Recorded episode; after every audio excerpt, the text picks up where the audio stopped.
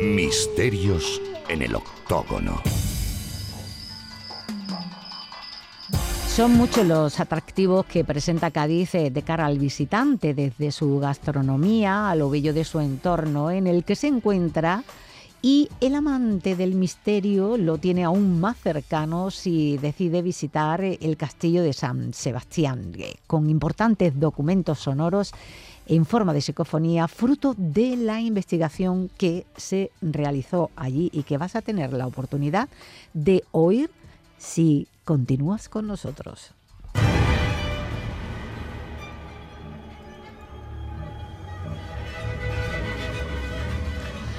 Nos ubicamos en un enclave muy reconocido en la ciudad de Cádiz, el Castillo de San Sebastián. Eh, Jesús, ¿cuál es su historia? Eh, ¿Cuál es la historia que tiene este lugar? Bueno, este castillo de San Sebastián está ubicado en la ciudad de Cádiz, en, la, en uno de los extremos de la playa de la Caleta. Eh, hay un pequeño islote, bueno, pues allí es donde está situado este castillo. Para aquella persona que sea de Cádiz, pues habrá dicho, vaya, ha descubierto el Mediterráneo, chacho. claro, hay muchas personas que no, no, son de Cádiz, no conocen dónde está la ubicación exacta de este, de este edificio. En el interior ahora mismo se encuentra un laboratorio de investigación marina de la Universidad de Cádiz, aunque ha tenido otros usos anteriores y de los cuales daremos buena cuenta en los próximos minutos. En 1457 eh, los tripulantes de un barco veneciano sufrieron una de esas clásicas y temidas pestes bubónicas dentro del barco. Se mantuvieron lejos del puerto y gracias a la que se supone fue la intercesión de sus oraciones, se pudieron librar gran parte de la eh, tripulación de esa terrible enfermedad. Con lo cual, ellos construyeron en ese islote una pequeña ermita en agradecimiento por haberles salvado la vida a todos los, en este caso a Dios y a la mismísima Virgen, que fue la que intercedió, se supone, según los venecianos, en su enfermedad. Posteriormente, en 1706, se ve que esa posición es interesante para la defensa de Cádiz y se construye un castillo, un recinto fortificado. Eh, la planta es irregular, no, es un edificio o no era un edificio que pudiera decirse que era una eh, arquitectónicamente eh, equilibrado en cuanto a sus formas. Em, en el interior, sobre una torre bastante alta, de, origen musulmán, se levantó el actual faro que está allí. Em, esa estructura es una estructura de hierro que fue diseñada por Rafael de la Cerda en 1908, esto posteriormente a la, a la ubicación de esa torre, después se construyó un faro en 1908 y es el único faro con esa estructura que está en nuestro país. Segundo eléctrico en España y con 41 metros sobre el nivel del mar. En 2017 fue restaurado por necesidades obvias de las inclemencias del tiempo y donde está situado también, claro. En 1811 este edificio llegó a ser prisión. Albergó a un marino maltés al servicio de la Junta Insurrecta de Buenos Aires, Juan Bautista Azopardo, y estuvo allí hasta 1815, año en el cual, pues, ante una sospecha de posible fuga, porque habría encontrado un resquicio, una, una manera de, irse de allí, fue trasladado a la prisión militar de Ceuta de mayor seguridad.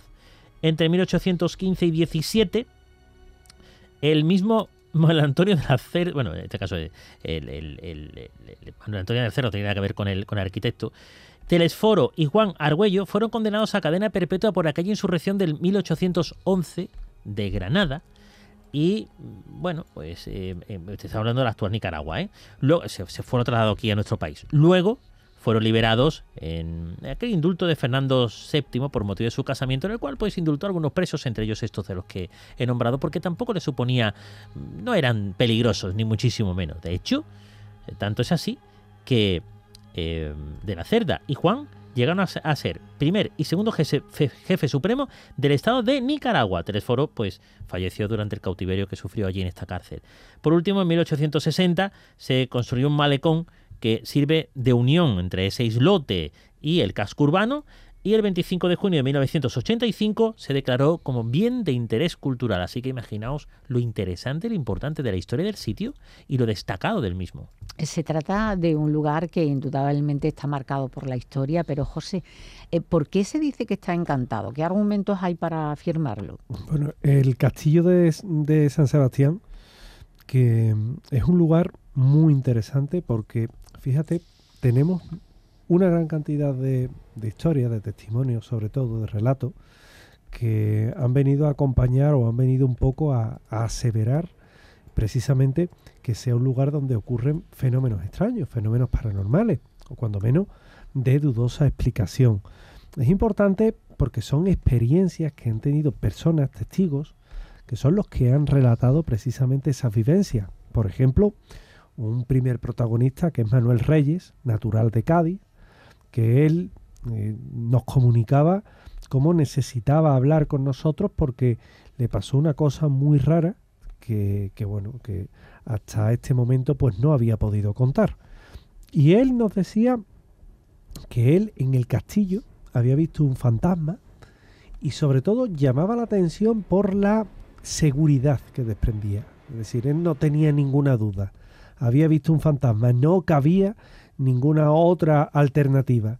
Y entonces él comentaba que estando en el castillo, hacía aproximadamente ya un par de años, en la zona que, que, bueno, que hasta donde se puede llegar en las visitas, pues él estaba con unos amigos de Valencia, eh, vinieron precisamente a la parte de Cádiz a pasar unos días, quisieron ir hasta el castillo, hacerse la típica foto allí en la entradita con, la fachada de piedra y demás. Y estando allí, pues él mm, va eh, al pasar junto a unos puestos de vigilancia, ve a un señor vestido de época. Estaba vestido de época, mirando al mar, y él dijo aquello de, uy, mira, qué curioso. Eh, han puesto aquí unos maniquís, literalmente, para recrear mejor la época del castillo y demás. Eh, qué curioso. Entonces se acercó a verlo mejor y vio que no era ningún maniquí, que era una persona, pero que la veía perfectamente como nos puede ver a cualquiera de nosotros. Como, bueno, se tenían que ir, pues él le dijo a los amigos que estaban un poco más retirados, venid y nos hacemos una foto con este hombre que está vestido de época. Y la sorpresa fue que cuando llegaron los amigos, pues aquel individuo se había esfumado, ya no estaba. Y él nos decía, no se había podido marchar por ningún lado, porque además quien conozca el castillo sabe que aquello es una lengua que llega hasta allá y sabe que es imposible, es decir, tiene una única vía de entrada y de salida. Entonces, bueno, el amigo que los amigos que estaban allí, uno de ellos, uno de sus amigos, le dijo, oye, ¿dónde está el señor que estaba aquí disfrazado de soldado? y bueno, todos ellos, con esto quiero decir que todos ellos lo vieron. Y la verdad es que eh, él decía que aquello es un sitio grande, diáfano hasta cierto punto, y que es difícil escaparse, y que vieron un fantasma, y él estaba seguro, indagó un poco, y en turismo, por ejemplo, le dijeron que allí no trabajaba nadie vestido de soldado, y mucho menos para ambientar. Y con ello, pues lo que iba un aumento era la sorpresa de esta persona que desde luego le estaba dejando muy claro que, algo muy raro pasó, algo muy raro vio y esto es un ejemplo de, ello, evidentemente. Me pregunto, eh, mm, el hecho de que una entidad, un fantasma o como le queráis llamar, eh, sea vista por solo una persona o por un grupo de personas, mm, ¿de qué depende? ¿Del, de la misma, ¿Del mismo fantasma o de la persona? Todavía no lo tenemos claro. Pensamos que puede ser del mismo fantasma, porque es extraño incluso que en un grupo de varias personas, una parte de ese grupo vean el fantasma y otra parte no estando en la misma ubicación y mirando en la misma dirección, algo que nos ha ocurrido. Eh, eh, lo más usual es cuando hay un grupo reducido de personas, dos, tres, y una de ellas es la que ve esa entidad y los otros no. También es cierto que nos ha ocurrido donde todo el grupo de personas ha podido ver esa entidad en sombra lumínica, etcétera, etcétera. Por lo tanto, ante la poca eh, la poca coherencia de la aparición en sí o, la poca lógica del hecho aparicionista, tenemos que pensar o tenemos que determinar que es la propia entidad, si es que es una entidad la que se manifiesta, la cual elige caprichosamente a quienes se va a, eh, a aparecer o a quienes van a poder verlo y quienes no. Por otra parte, hay algunas hipótesis que hablan sobre la capacidad ocular de aquellas personas que son que ven esa aparición. Como sabemos nosotros tenemos un rango de visión limitado, el cual no vemos ni por encima ni por debajo de una serie de, de, eh, nanómetros de frecuencia del color, en este caso de los fotones, pero hay algunas personas que durante un momento determinado ese rango, por encima o por debajo, puede sufrir alguna alteración. Y es ahí que esas personas pueden llegar a ver o a percibir con sus ojos esa franja energética en la cual estaría situada esa entidad. Eso, esto eh, está quizás menos es menos seguro que lo anterior, que lo que he dicho anteriormente. Pero bueno, cualquiera de las dos hipótesis sirve, aunque eso sí, el capricho es del fantasma. La sensibilidad de la persona también juega a favor. Una, persona más sensible tendrá... Por eso que no hay que... Claro, tendrá más acceso a eso y una persona menos sensible, pues indudablemente, pues a lo mejor le va a pasar desapercibido. Ante, eh, a ver, ante tales afirmaciones, lo que comentabas, eh, José Manuel, eh, fuisteis al castillo con las dificultades que tiene su acceso, donde realizasteis unas pruebas psicofónicas, mediciones y fotografías. ¿Qué conseguisteis en aquella jornada de investigación paranormal? Bueno, allí realizamos, se realizó una serie de barridos fotográficos con pruebas también de vídeo, lo que se pretendiera captar la máxima cantidad de imágenes posible que determinase pues algún tipo de alteración que pudiese explicar aquella manifestación fantasmal que había tenido el sujeto que nos había manifestado ese tipo de, aparición. Quiero decir, explicándolo más claramente, lo que íbamos a ver era si en alguna fotografía aparecía algo que explicase eh, que ese chaval no había visto un fantasma, sino que quizá pues una alteración lumínica o de colores le había hecho pensar en su mente o construir en su mente un fantasma de época es que la verdad, muchas veces no vamos a tratar de cazar al fantasma, sino intentar demostrar que existe una causa lógica para ese fenómeno en sí. Lo que pasa que aquellas fotografías y pruebas de vídeo no determinaron ninguna alteración que pudiera explicar aquel fenómeno que la persona había visto. Por lo tanto, pues el control de la situación de sobre la aparición no lo teníamos, ya que no sabíamos exactamente qué cosa o qué elemento lógico hacía que hubiera, hubiera simulado aquella manifestación. Eh, em, hay que decir que en muchas ocasiones hemos hablado aquí de las sensaciones que tenemos los investigadores cuando vamos a un sitio y aquí eh, se había una, un escalofrío que recorría el cuerpo de las personas que estaban en ese castillo investigando constantemente. No en zonas determinadas, no en lugares concretos, sino en cualquier sitio se podría pensar, bueno, las condiciones climáticas de Cádiz y aquella humedad, amén de otra serie de ráfagas de viento, puede hacer que la sensación de una persona eh, pueda ser de, de, baja de temperatura súbita, pero en exceso no, y mucho menos cuando esa temperatura baja en un bloque concreto de una determinada distancia, un perímetro quiero decir, y no ni a la izquierda ni a la derecha. Una ráfaga de viento es una ráfaga de viento y tiene un ancho considerable, no un ancho de 50 o 60 centímetros en una vertical como si fuera una columna. No es posible. De momento no lo es. Se decidió sacar la grabadora de voz para intentar captar algún tipo de manifestación psicofónica que pudiese sumarse a esos fenómenos de termogénesis que estaban ocurriendo, por si tenía que ir el preludio de ese tipo de aparición, y en este caso la manifestación fuera sonora, y es de aquí que se capta una inclusión psicofónica a una de las preguntas. en ella se decía la entidad qué edad tiene. Y la entidad responde 63. Como si esa fuera la edad que tenía, no se sabe si en vida o cuando falleció. Esa fue la primera inclusión psicofónica interesante de aquella investigación. Vamos a oírlo. Vamos a oírlo. ¿Puedes decir tu edad?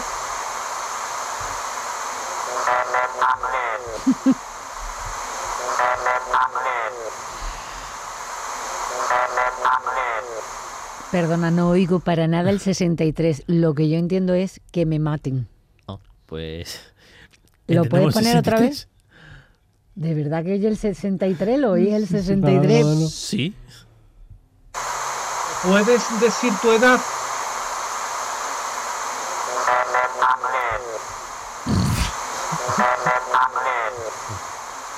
Que me maten. Yo lo del 63 no sé de dónde lo sacáis. Perdona. 63, 63. eh, quizá la I no está muy clara, pero 63, mm, sí. Al menos nosotros lo oímos. Yo por lo menos lo oigo así, pero bueno. Por lo favor, que oigo. decidme que lo oís vosotros también. Porque yo lo que veo es que me maten. Es- Eso, que- decidme que lo oís, sino que me maten. Ay, mi ma- ay, Payo. Joder, que me maten. Bueno, creo que en aquellos momentos de exploración, eh, para tratar de resolver si estabais ante un ente inteligente o no, decidisteis hacer una prueba. ¿En, en qué consistió, José Manuel? Bueno, muchas veces, claro, cuando estamos en un determinado lugar investigando, pues te queda siempre la duda de, ante qué estás. Primero cuando no pasa nada porque vas a un sitio que, nos pilla a una cierta distancia de nuestro domicilio y, y y yo he de decir que ir a investigar no es solo ir a un sitio a hacer un vídeo, colgarlo en YouTube y decir he estado investigando. Una, una investigación de verdad es aquella que vas muchas veces a un sitio, muchas veces, a fuerza de ese cansino, y que solamente ir sumando experiencia van dándote un acervo como para poder decir que en un lugar pasan o no pasan cosas extrañas. En el caso del castillo, no éramos nuevos en la plaza, como se suele decir, se ha ido muchas veces a, a Cádiz, y ahí, bueno, pues hay un momento en el que decimos, mm, oye, aparte de los aparatos que llevamos y demás, que nos sirven para todo esto, ¿cómo podríamos demostrar que este fenómeno es inteligente? Vamos a ver, tenemos que las respuestas que dan eh, a nuestras preguntas a través de nuestros aparatos es coherente. Sabemos a partir de la parrilla estadística que llevamos que no es azar, que hay una inteligencia tras todo ello. No lo digo yo, además, lo dicen eh, gente que, que viene con nosotros que son eh, en, en muchos casos hasta eh, catedráticos en, en física y demás. ¿no? Y claro, hay una ocasión en la que decidimos hacer una pequeña, una pequeña prueba. Eh, empezamos a, escucharse, a escuchar susurros allí que surgían de la nada. Entonces, bueno, mm, encendimos una grabadora y comenzamos a hacer preguntas para tratar de comunicarnos con, ese algo que había allí. Y de esa forma eh, cogimos, cogimos allí entre los elementos que podíamos encontrar en el suelo, eh, cogimos lo primero que había a mano y preguntamos. Preguntamos que si, que si le, nos podía decir qué teníamos en, en la mano. Y fíjate lo que nos responde Pilar. A ver, porque yo aquí tengo una pequeña duda eh, con el orden de estas psicofonías, porque vamos a ver a oír dos concretamente. Eh, a ver si no me equivoco. Vamos a poner esta, si no, Venga. tú la argumentas. Muy bien. Si puedes verme, dime qué tengo ahora en la mano. Ah, es correcto.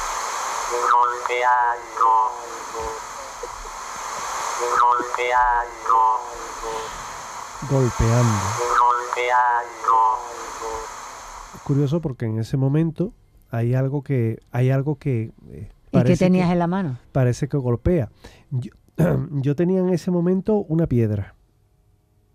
Tenía en ese momento una piedra. Pero está rotulada como tierra. Sí, pero se le vuelve a se le vuelve a preguntar. Es que yo le- lo, lo que oigo ahí es no entiendo. Ojo, Pilar, hoy tienes tú el oído. El oído regular. Ponlo regular. otra vez. Eh, luego vamos a repasar lo que nos están comentando. Sí, sí. Si puedes verme, dime qué tengo ahora en la mano.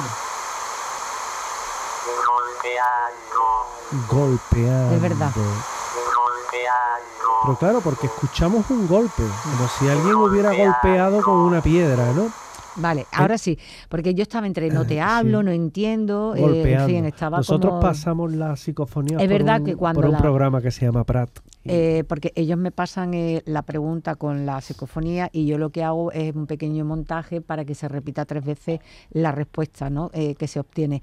Y eh, es cierto que cuando me pongo los auriculares aquí es diferente. se oye mucho mejor que cuando estoy en, en- en redacción, ¿no? Es Eh, diferente, es diferente, es totalmente diferente. Y entonces, Pilar, eh, una vez que nos dice eso, volvemos a hacerle otra pregunta. Vamos a escucharlo. Pregunta y respuesta. Si puedes verme, dime qué tengo en esta mano. Esa que está clara. Y ahí nos A lo ver. dice. Yo ya sí sé- no sé si dice tierra o piedra. Piedra, piedra, piedra, que era lo que te comentaba antes, era lo que tenía en ese momento en la mano. Entonces, claro, mm, demuestra una cierta inteligencia, porque en, otra, bueno, una cierta inteligencia no, demuestra inteligencia. Es como si te hubiera visto guardártela. Además, yo no sé, Jesús se reía, porque primero porque mm, hay veces que se le grita y dime tu nombre. Que yo, que No, per- perdona, gritar, tú es que le gritas siempre. yo le grito siempre. Parece que no, está- un fantasma, es un fantasma, no un sordo. Sí, sí, sí. Es que es más, yo creo que mm, podría hasta responderte mentalmente. No sé por qué tengo. Sí, tengo sí, sí, que- sí. Sí, pero ¿No? es que, es que además no. En muchos casos se ha demostrado que ha habido respuestas, eh, perdón, preguntas, Preguntas. mentales Mm. y después se ha manifestado una respuesta verbal. Lo que pasa es que Mm. nosotros preguntamos abiertamente para que no se pueda decir, "Eh, eh, te ha contestado y yo cómo sé qué es lo que tú le has preguntado. Dejamos Mm. la pregunta, dejamos constancia de la pregunta Mm. para escuchar la respuesta y ver si es coherente. Y en ese momento yo tenía en la mano una piedra y responde precisamente eso, piedra. Es curioso. Fenómeno inteligente, respuesta inteligente.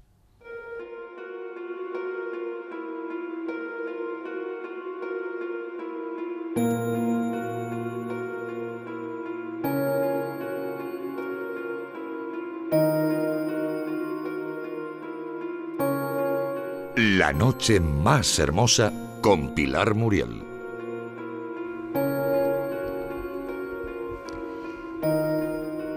En el marco incomparable del gaditano Castillo de Santiago hubo nuevas voces eh, del otro lado que recogisteis en las grabadoras. Eh, ¿Qué os decían, Jesús? Bueno, mientras que se revisaban las grabaciones, eh, se descubrieron algunas psicofonías más. El problema es que eran susurros, como una especie de risas, las cuales pues no tienen la calidad suficiente para poder traer aquí, ya que se oían muy de fondo.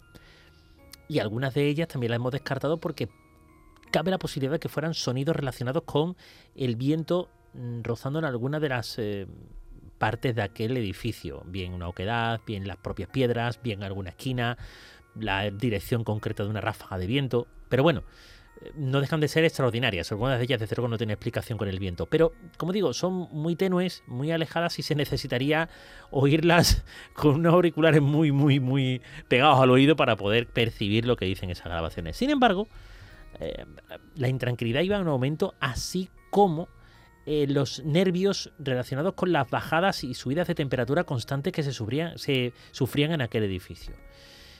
Era algo preocupante, porque no le no podíamos saber la procedencia del mismo, no, no, no teníamos una eh, razón lógica que explicase aquella, aquel mare magnum de, de, de subidas, de bajadas, de frío, de calor, de sensaciones que se tenían de escalofríos en el cuerpo.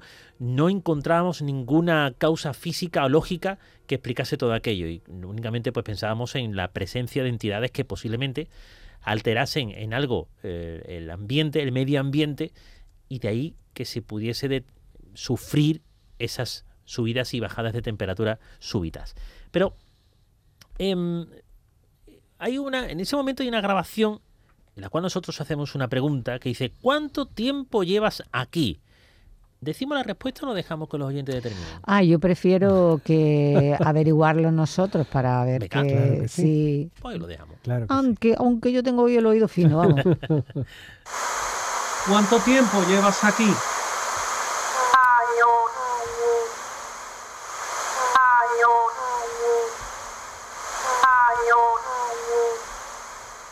Yo oigo varios. Ah, Bueno, nosotros oímos años. Dejo que sea Mario que sea años. La verdad que ya mucho lleva un tiempo. Hoy tengo el fatal. Yo creo que es la falta de agua que me tienen aquí seca sin agua. Llevaría un No tiempo tengo el indeterminado. hidratado. Llevaría un... Llevaría un tiempo indeterminado a la entidad que se manifiesta, que por cierto es una voz de mujer. Algo Mm. que todavía tenemos que ver un poco dentro del contexto histórico donde situamos una persona femenina. El contexto histórico y el sitio, por supuesto. ¿eh? Pero es una entidad que tiene una voz mm, de mujer.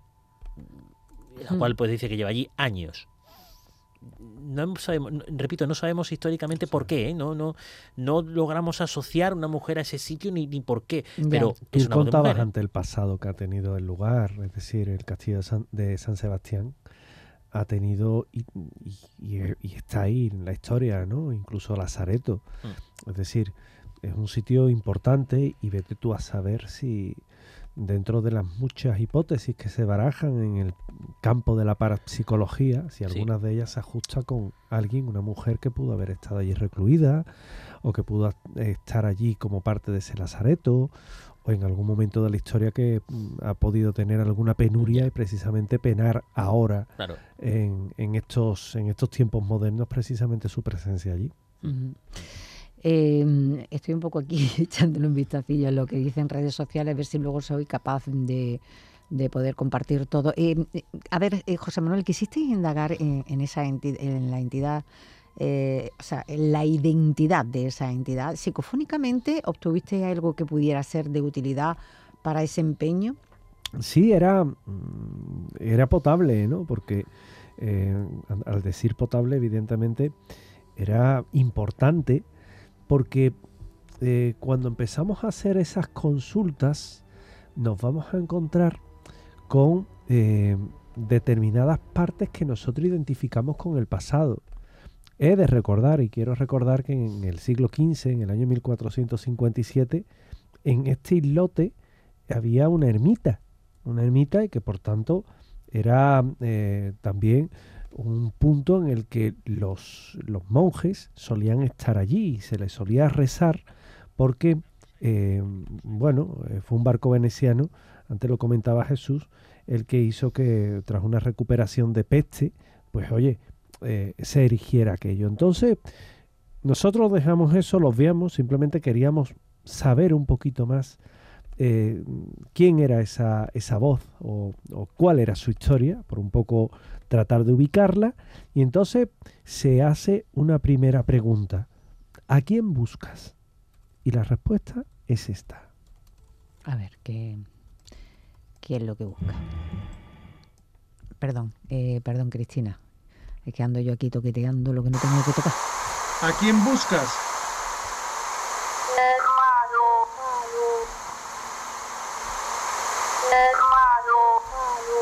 hermano. ¿A quién busca?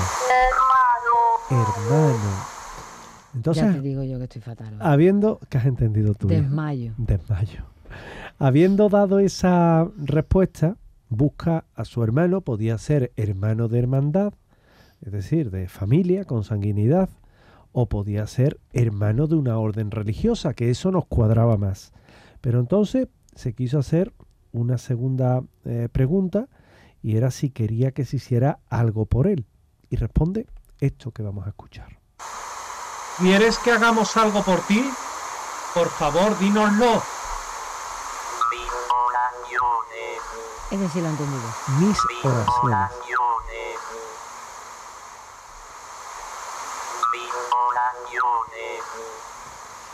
Claro, la respuesta es coherente. Hermano, mis oraciones lo podemos relacionar con ese pasado del que antes hablábamos Jesús y, yo, y que hablábamos un poquito de, bueno, que no sabemos es con, con, seguridad la identidad de las personas que fallecen allí o las personas que estuvieron allí. Todo eso son, sí, sabemos una historia general, mm. pero no lo sabemos puntual. ¿Y por qué no relacionarlo? Y fíjate que antes hablaba de una ermita y aquí parece manifestarse la voz de un hermano, un sacerdote, que, busca a otro miembro de esa congregación y quiere que se le ayude con oraciones. Mm. Es decir, es absolutamente coherente. Pues sí, eh, no te voy a llevar la contraria. Eh, Jesús, ¿hay constancia de algún relato mm, que hable, de algún relato más, evidentemente, que hable de fenómenos paranormales en el castillo de San Sebastián? Sí, de hecho hay un par de ellos que recoge José Manuel Serrano Cueto en el diario de Cádiz. Uno de ellos habla de una persona que deambulaba por aquella zona cogiendo cangrejos y que eh, en uno de esos momentos durante la mañana temprano que estaba alrededor del castillo, oía unos lamentos que procedían del interior del mismo. Eso decía él, aunque el, este caso el periodista le preguntaba, decía al testigo, sí, no, no, sería a lo mejor una parejita que estaba por allí y decía, no, no, no estamos hablando eh, de gemidos, sino lamentos.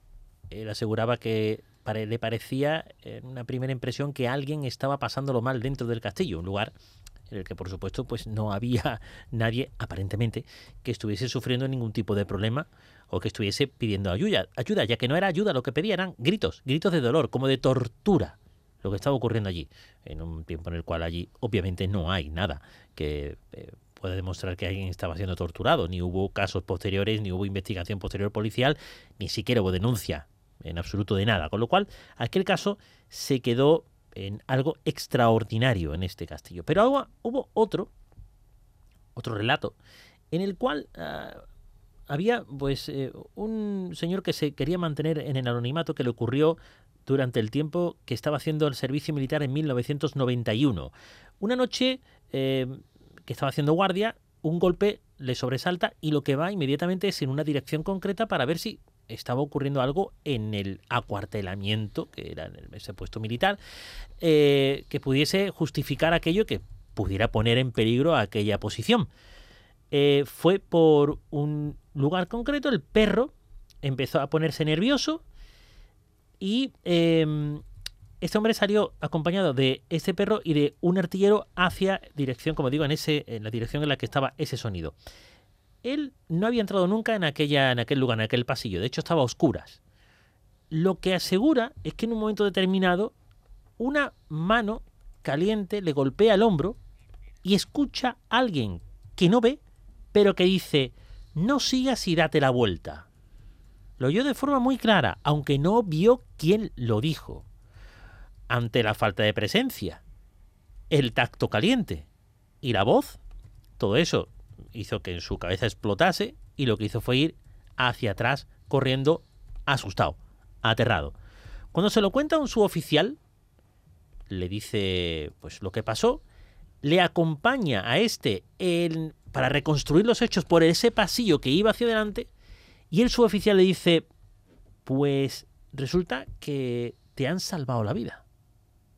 El chico se dice un poco sombra, pero ¿cómo que me han salvado la vida? Y dice, mira, ven, si hubiera sido cuatro o cinco pasos más adelante, hay un agujero en el mm. suelo que no se veía por la oscuridad y debajo una serie de gavillas metálicas de una obra que se estaba realizando. Si hubiera caído, hubiera muerto. Con ¿Y lo cómo cual, tienen eso protegido? O sea, o tapado. en el, acuartelamiento militar en aquel momento no lo tenían tapado y aquel, aquel pasillo no estaba ni siquiera cerrado. Con lo cual, aquella persona, si no llega a ser por aquella mano caliente y aquella voz que dijo no sigas, vuelve hacia atrás, este chico hubiera fallecido ya en el te digo, y tanto que hubiese fallecido en el acto. Mm, eh, José, en ocasiones también, a indicaciones vuestras, esas voces de nadie piden que se haga algo. Eh, ¿Qué sucedió en esta ocasión? Bueno, como bien comentas, hay, hay veces que, oye, nos piden, nos piden algo en cuestión, nos piden algo muy concreto y simplemente le dijimos en, ese momento que se estaba en esa conversación, entre comillas, que si lo podíamos captar de alguna forma. Y él respondió lo que vamos a escuchar ahora mismo. Mm, bueno, pues vamos a oírlo. ¿Le podemos captar de alguna forma?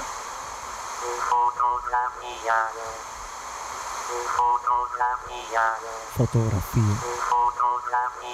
¿Cómo se nota que ya he bebido un poquito más de agua? Ya, ya, ya, está, ya, te repuesto, ya te repuesto, ya, ya, ya, empiezo a reconocer. reconoce. Pero claro, entonces le di, con, con la cámara de fotos en la mano, le dijimos, podemos verte en alusión a, oye, hacemos una fotografía y a cambio tú te muestras. Podemos verte y la respuesta también fue con cliente. ¿Podemos verte? No. No. Qué bueno. Concluyente. No. Qué bueno. Pero claro, fijaos que esto no. Ha habido ocasiones, mm, creo que lo hemos contado aquí en alguna ocasión, y yo tengo todavía la foto, en la que un, buen amigo, Alex, en un sitio haciendo una investigación, mm, dijo eso precisamente y se le mostró ante sí, y tenemos la foto, de un ser de luz vio una silueta con brazo, cuerpo y cabeza luminosa delante de él y tuvo la sangre fría de coger el móvil, ¡pum! y hacerle una foto. Vamos, lo tenía en la mano. Ya. Pero le hizo la foto y, y bueno, hay veces que eso ocurre y buscábamos eso. Buscamos repetir ese fenómeno que, que, bueno, hubiera sido magnífico, ¿no? Y tanto. Pero bueno, en este caso fue la propia entidad la que nos dijo que no y como tal hay que respetarlo. Al final de la noche abandonasteis el castillo de San Sebastián llevando las grabaciones capturadas, eh, las pruebas de lo mm, inexplicable que habíais experimentado.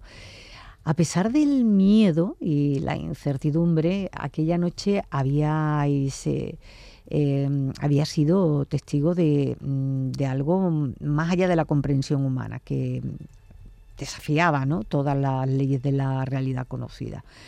¿Hubo algo que os llamara la atención de- del castillo durante el tiempo que pasaste allí? Muchas cosas, pero podríamos destacar la termogénesis recurrente, e incluso mucho más que en otros lugares en los que se haya realizado una investigación.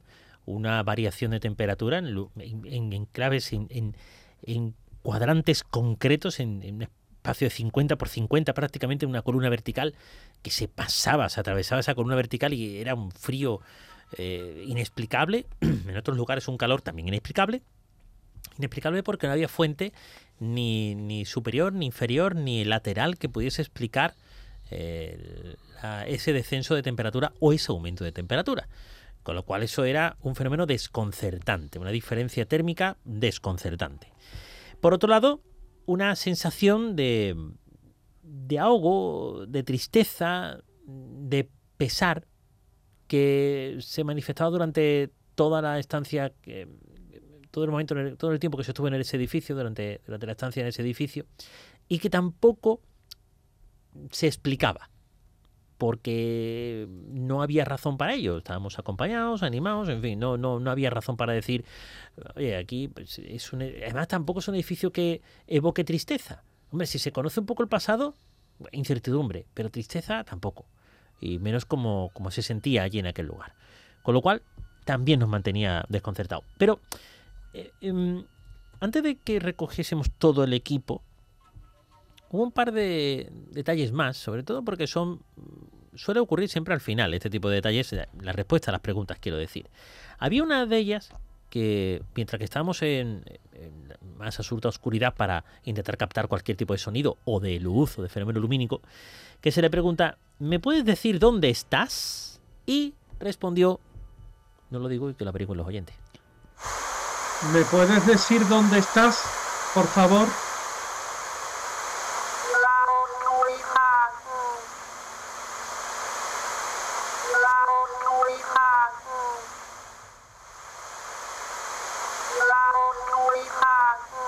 También es claro, la oscuridad. Luego, durante esa misma serie de preguntas, eh, se le dice, ¿qué quieres que hagamos? Y yo creo que esta respuesta es bastante tajante y como siempre las que ocurren al final de las investigaciones, ¿eh? donde nos invitan a... ¿Qué quieres que hagamos?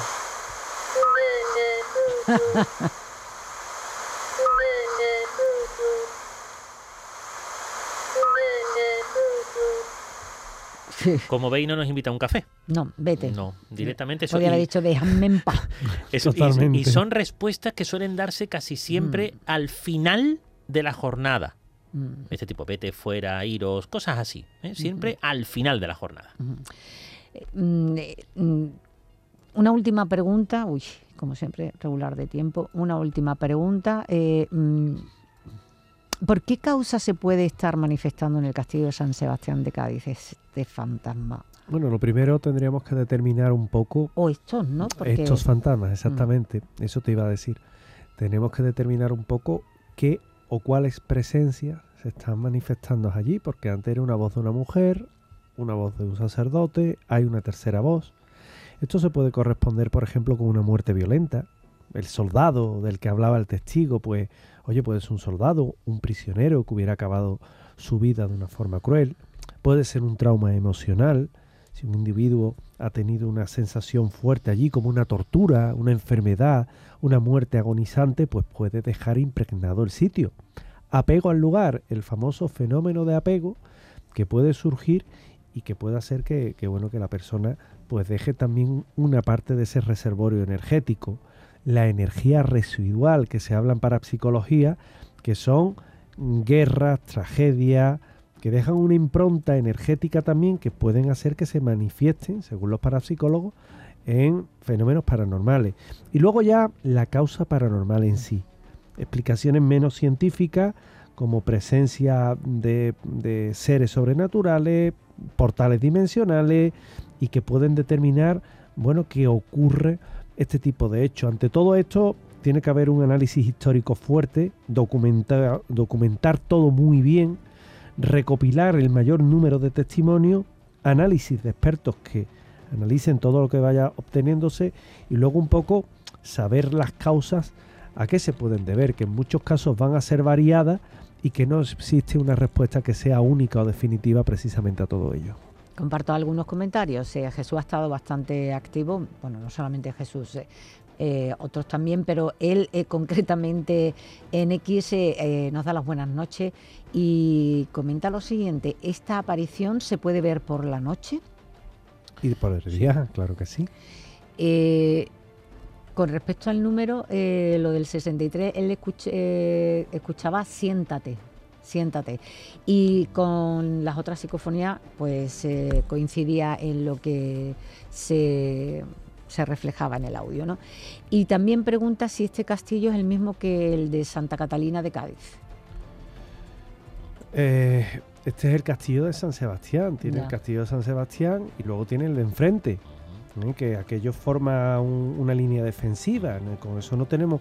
Yo, incluso antes hablando. ¿Y el enfrente cuál es? El de Santa Catalina. He estado a punto de equivocarme antes y decir el castillo de Santiago, que no, el castillo de Santiago está en San Lucas de Barrameda, que también tiene fantasmas, dicho sea de paso, ¿no? Pero no, este es el castillo de San Sebastián. Vamos a Facebook, donde Mari Carmen Martínez eh, dice que no es de Cádiz, pero que ha estado en este castillo de San Sebastián. Eh, Irene Juan Benítez eh, no entiende, no entendía la primera psicofonía, tampoco nuestro amigo Ser Filipo. Jesús Luis Márquez Miranda dice un compañero que trabajaba allí de seguridad siempre que hablábamos de estos temas. Eh, a ver, espérate un momentito que no. Eh, de estos temas me recuerda la noche que pasó allí de ruidos y luces apagándose. Luego, Rafael Reyes, eh, en otra de las psicofonías, dice dónde ando. ya no, pero bueno, la mayoría las han entendido todas y han coincidido. Y por último, David Cortina dice en el otro castillo, que fue prisión militar, está más encantado. Claro, mm. el, segundo castillo, Santa Catalina, mm. que, tiene una estructura así. Yo cada vez que veo ese castillo tiene como una estructura de, estrella de cinco puntas, mm. pero era porque era como se daba. Y también tiene sus historias, también hemos andado por allí, pero ambos castillos, Santa Catalina, digamos que está justamente frente a, San Sebastián. De hecho, lo que hay es una lengua de agua en medio, ¿no? Que es lo que entra ya para la playa. Y, también tiene sus historias de fantasma, por supuesto. En este caso estábamos en el castillo de San Sebastián, una imponente fortaleza que se alza sobre la costa gaditana, guarda entre sus muros ese misterio que ha llamado la atención de los investigadores de lo paranormal y amantes de lo sobrenatural. La presencia de sombras y grabación de psicofonías es un argumento para hablar de un castillo encantado.